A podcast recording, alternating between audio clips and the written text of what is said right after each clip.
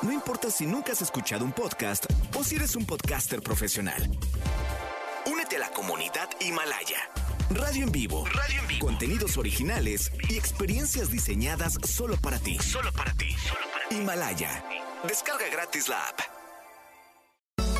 No importa cómo estés, siempre puedes estar mejor. Mejor, mejor. Con Gaby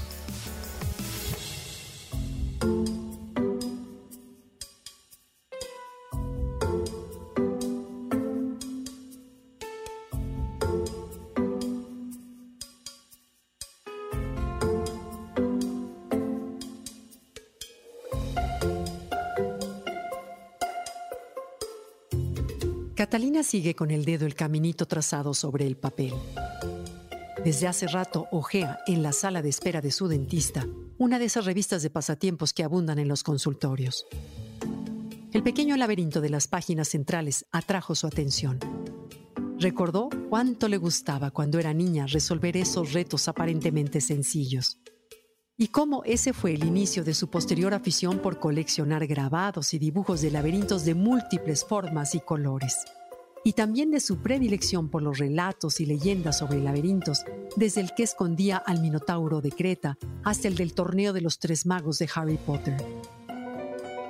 Catalina volvió a mirar con atención el dibujo de la revista. Una serie de rutas enredadas rodeando una escena central.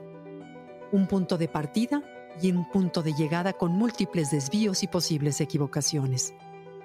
Cuando jugaba con su papá, ella solía hacer trampa para salvar las dificultades.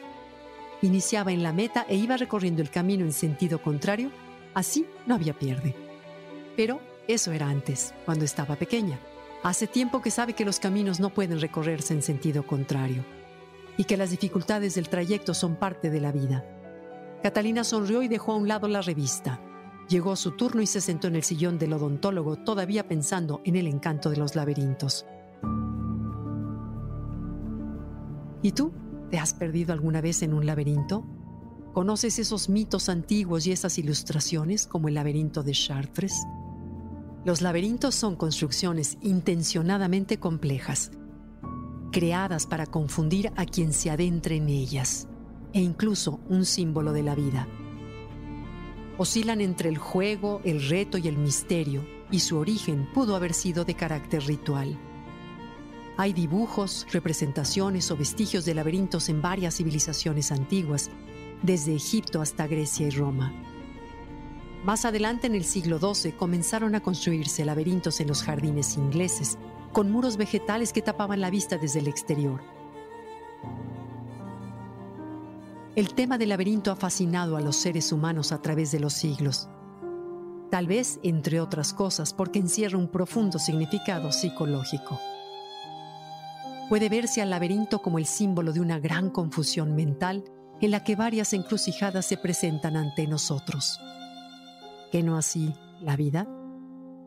Vamos avanzando sostenidos por nuestras certezas, pero confundidos por nuestras inseguridades y dudas.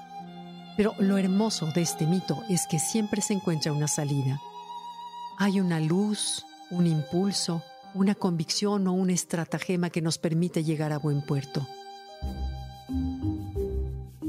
Por esa razón, esos cuentos enredados y sorprendentes siempre nos llevan a crecer y reflexionar sobre nosotros mismos. ¿No te parece? Para terminar, te comparto un dato curioso. ¿Sabías que dentro de nuestra anatomía existe un laberinto? Sí, aunque parezca increíble. Se trata del oído interno, por supuesto, también llamado laberinto, que es un sistema de vesículas y conductos divididos en una parte ósea y otra membranosa. Este sistema se encarga de dos cosas, de la capacidad auditiva y del sentido del equilibrio. Seguramente estarás de acuerdo conmigo en que la metáfora es hermosa. Tal vez en la vida necesitamos perdernos un poco para encontrar nuestra capacidad de escucha y la firmeza de nuestro equilibrio. Como ves, el cuento del laberinto da para muchos pensamientos inspiradores.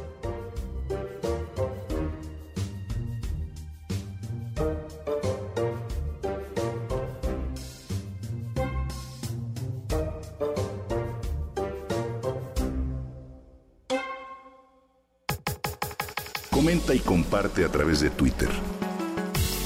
No importa cómo estés, siempre puedes estar mejor. Mejor, mejor, mejor. Con Gaby Vargas.